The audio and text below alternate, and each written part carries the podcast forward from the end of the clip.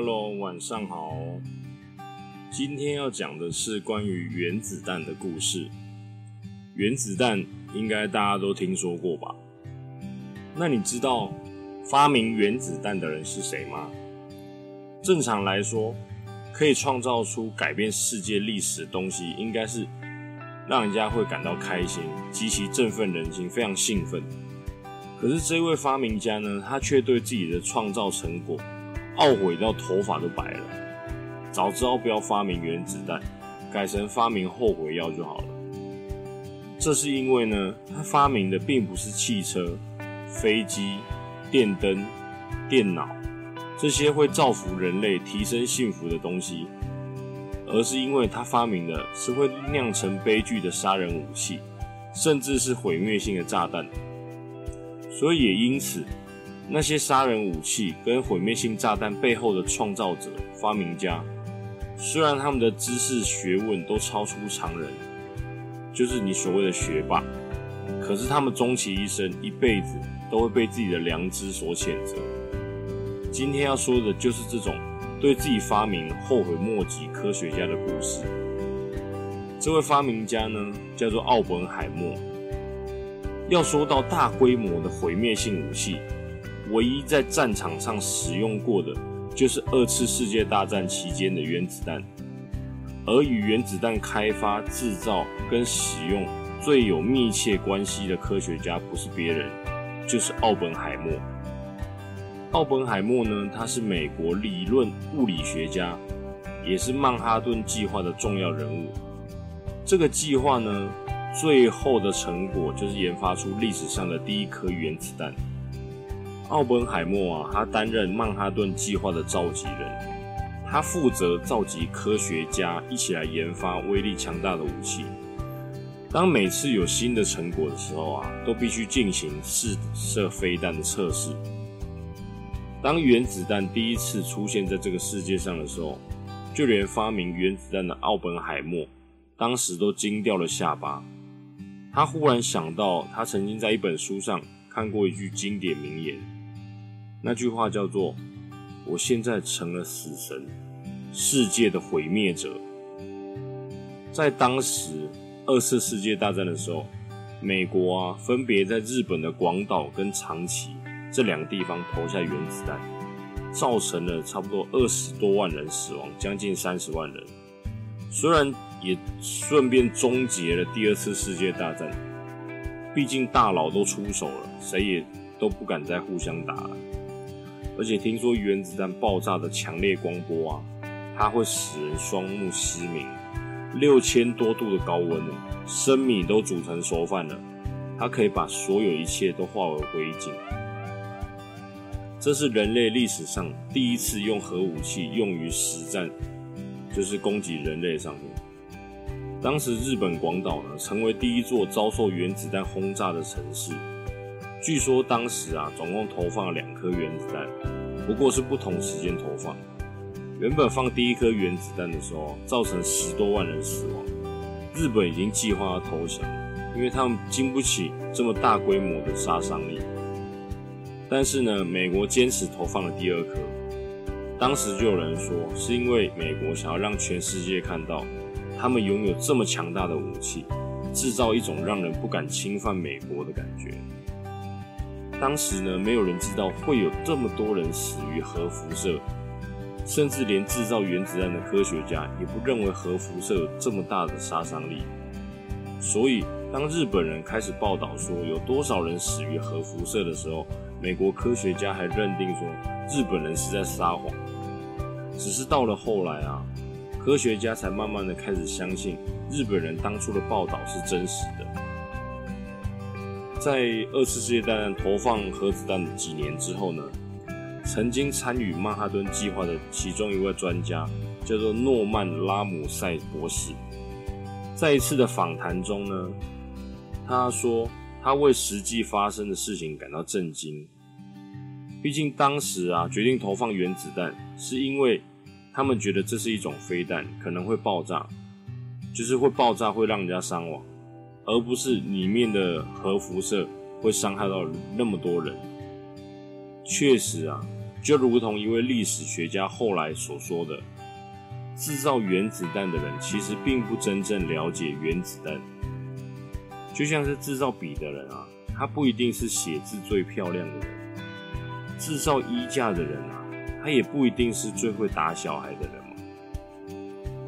你们还记得前阵子新闻上讨论度破表的排放核废水吗？虽然它跟核弹没有直接的关系。为什么会排放核废水？因为当时啊，在二零一一年三月十一号的时候，日本当地发生了九级强震，那是世界上九级算是很猛的，它重创了日本的福岛、岩手、宫城等地方，而且还引发了高达三十七点九公尺的海啸。海啸就是类似海浪，只不过它是。很大的海浪，很高的海浪，三十七点九公尺是什么概念？一般我们在就是海边玩的时候，那个小海浪大概就是跟膝盖差不多高，就是几公分而已，可能最多就三四十公分。但是呢，当时的海啸啊，就是那个超级大海啸，它差不多就等于十一层楼、十二层楼这么高。你想一下哦，你，三只现在你们现在住在二楼，它等于是。十几层楼高，那直接会把房子直接整个打碎那种。所以说，当时海啸来的时候啊，它就瞬间淹没了，就是路边的街道、房屋啊。而且事后啊，就是政府有统计说，总共罹难跟失踪的人数总共超过两万四千五百人。然后当时那一场九级强震也造成福岛有一个核电厂，它的因为核电厂里面会有重要的反应炉炉芯。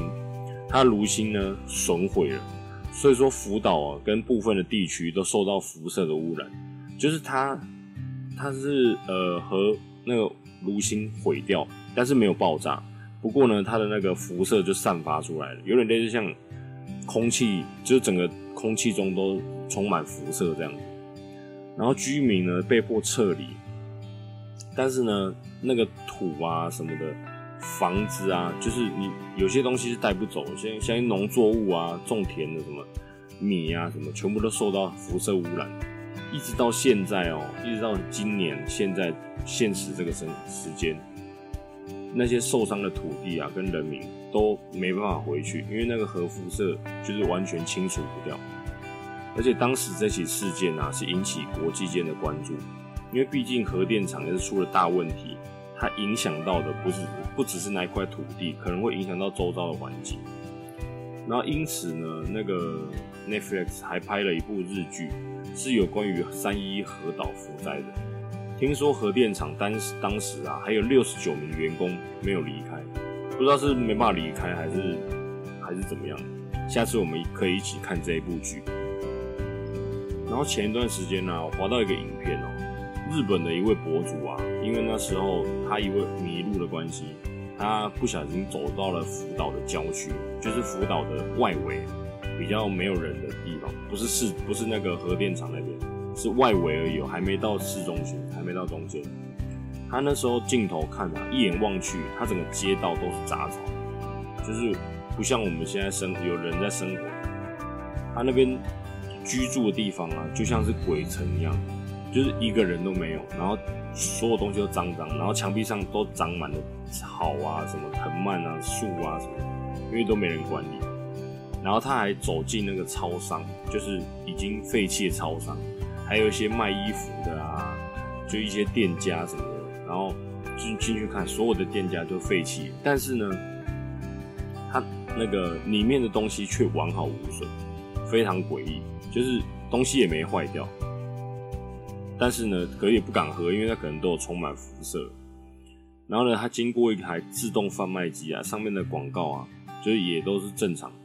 然后，但是都十几年前，对，而且那饮料搞不好喝了之后直接变好客。然后这边呢，最多的就是充满各种各样的辐射剂量表，有点类似像温度计这样。温度计是测温度的嘛，然后辐射剂量表就是测试说这边的辐射剂量到底有多少。就大家想要测试能不能存活，但是呢，这剂量表每一个都超标，所以说它提醒人类这里已经不适合居住了。这种就是那个影片看起来就是蛮可怕的，就是那种压迫感。虽然没有看到恐怖的事情，但是呢，就是因为太安静了，所以让人家觉得有点恐惧，就是很想逃离这种地方，一分钟都待不下去。不过呢，虽然人没办法生活，因为人有可能生活会生病啊、变异之类的。不过呢，这边那个福岛区，它已经变成野生动物的天堂，因为就是人类没有人类之后，他们那些野生动物。可能有的生病了就死了，但是有的会活下来，不是说一定会死。特别是野猪啊，野猪骑士来喽！他们的那个数量啊，居然已经达到原本的四倍，就是意思是说，他们遭遇了核色污染之后，他们没有减少，就是没有死亡，反而数量更多。而且那个野猪啊，因为受到核辐射的影响，它们已经发生变异，它的就是身体啊。就是趴在地上的身体，最长可以达到一百五到两百公分，甚至还有更长。但是，一百五到两百是有人看到的。它的体重呢，最高可以达两百公斤。两百公斤什么概念？就是四个哥哥，你知道吗？四个哥哥加起来就是一只野猪。四个哥哥哦，而且那些野猪啊，听说有人就是去那边做，可能做实验什么，然后拍摄。他们就看到那个野猪，就是会一直攻击物体，就是不管是什么东西，不管是会动或者不动，他们都会攻击。然后，或者是他们还会撞房子，就是仿佛就是长个子不长脑子那种感觉，就是疯疯癫癫的野猪这样，很吓人。而且啊，还有受到辐射影响的乌耳兔，就是那个兔子不知道什么耳朵就不见，就是生出来的小兔子就再也没有耳朵。然后除了地面上的动物啊，像水里面的，因为日本是属于海岛型国家，跟台湾一样，所以说那个那个福岛那边，他们水生鱼类啊也受到影响，发生变异。然后他们都那个水里面的鱼啊，像海鱼跟章鱼啊，居然都长出尖刺，就变成真实存在的，就是变异物种这样子。然后那个还有螃蟹。体型巨大日本蜘蛛蟹，它们正常来讲啊，因为它们都活在深海嘛，所以说它们正常情况下都不会伤害人类。但是那个核泄漏事件之后啊，这种螃蟹凶性大发。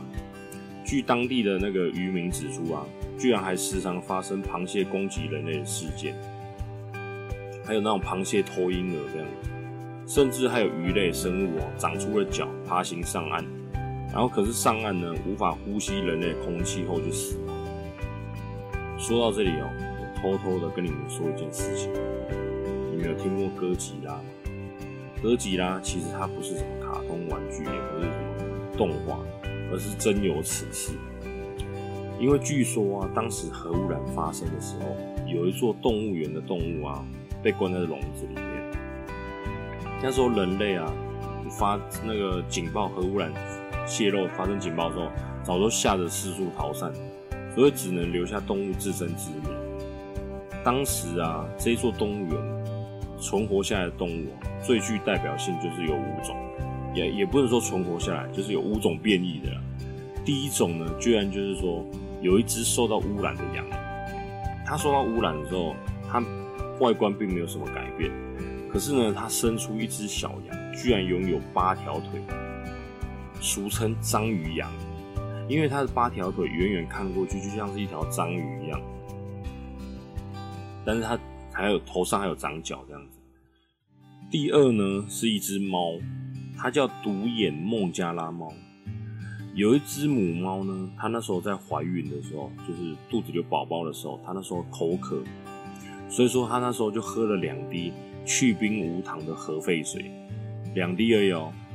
他当时呢，那只母猫总共生了三只小猫，然后呢，前面两只小猫都很正常，可是第三只小猫就是独眼孟加拉猫。那只猫天生就是只有一只眼睛，但很可惜，这只独眼猫啊，只存活了几分钟就领了盒饭。然后猫妈妈呢，也是生完这三只小猫之后，就也领了盒饭，而且听说还是炸鸡腿盒饭，还加卤蛋。第三是什么动物呢？三头青蛙，你知道怎样吗？三头青蛙，三个脑袋哦，六条腿，然后一条鸡鸡，三个屁股，是不是很诡异？你能想象那个画面吗？第二呢，是一只叫猴脸猪的猴脸猪哦。有一句话说的很好：“龙生龙，凤生凤，老鼠的儿子会打洞。”这一句话说的呢，就是生物基因遗传的现象。你可能有见过或是听过长得很奇怪的动物，但长着一张猴脸却有猪身体的生物，你一定没见过。据说这一只动物呢，这只生物啊，因为无法进食任何的食物，因为它嘴巴好像包封住了，还是没办法打开，所以它居然被活生生的饿死。说到这里，安泽友，你睡了吗？你看人家小猪想要吃东西却没办法吃，然后你有嘴巴能吃东西却不吃东西，我生气气哦。第一呢，哦，第一名，今天故事讲比较久。第一重头压轴来了，第一是啊，这是真实的哦，牛头人。如果啊你是玩过兽人必须死的玩家，你对于这个半人半牛的生物就一定不会陌生。如果这只牛头人的寿命啊跟人类相同的话，目前换算起来，它应该还存活在这世界上。不过呢，在一次政府捕捉它行动中失败之后啊。据说就再也没有人发现牛头人的踪迹了。最后一次捕捉的行动，似乎就是在三只的一处海边。好，今天故事就到这边喽。呃，今天每日一题是，你们猜猜看，每日一题，你们猜猜看，牛头人啊，他是牛的头，人的身体呢？还是人的头，牛的身体呢？好，对，牛头人是牛的头，人的身体，还是人的头，牛的身体？答案就躺在你们身边。晚安了哟，Good night，Bye bye，See you next time。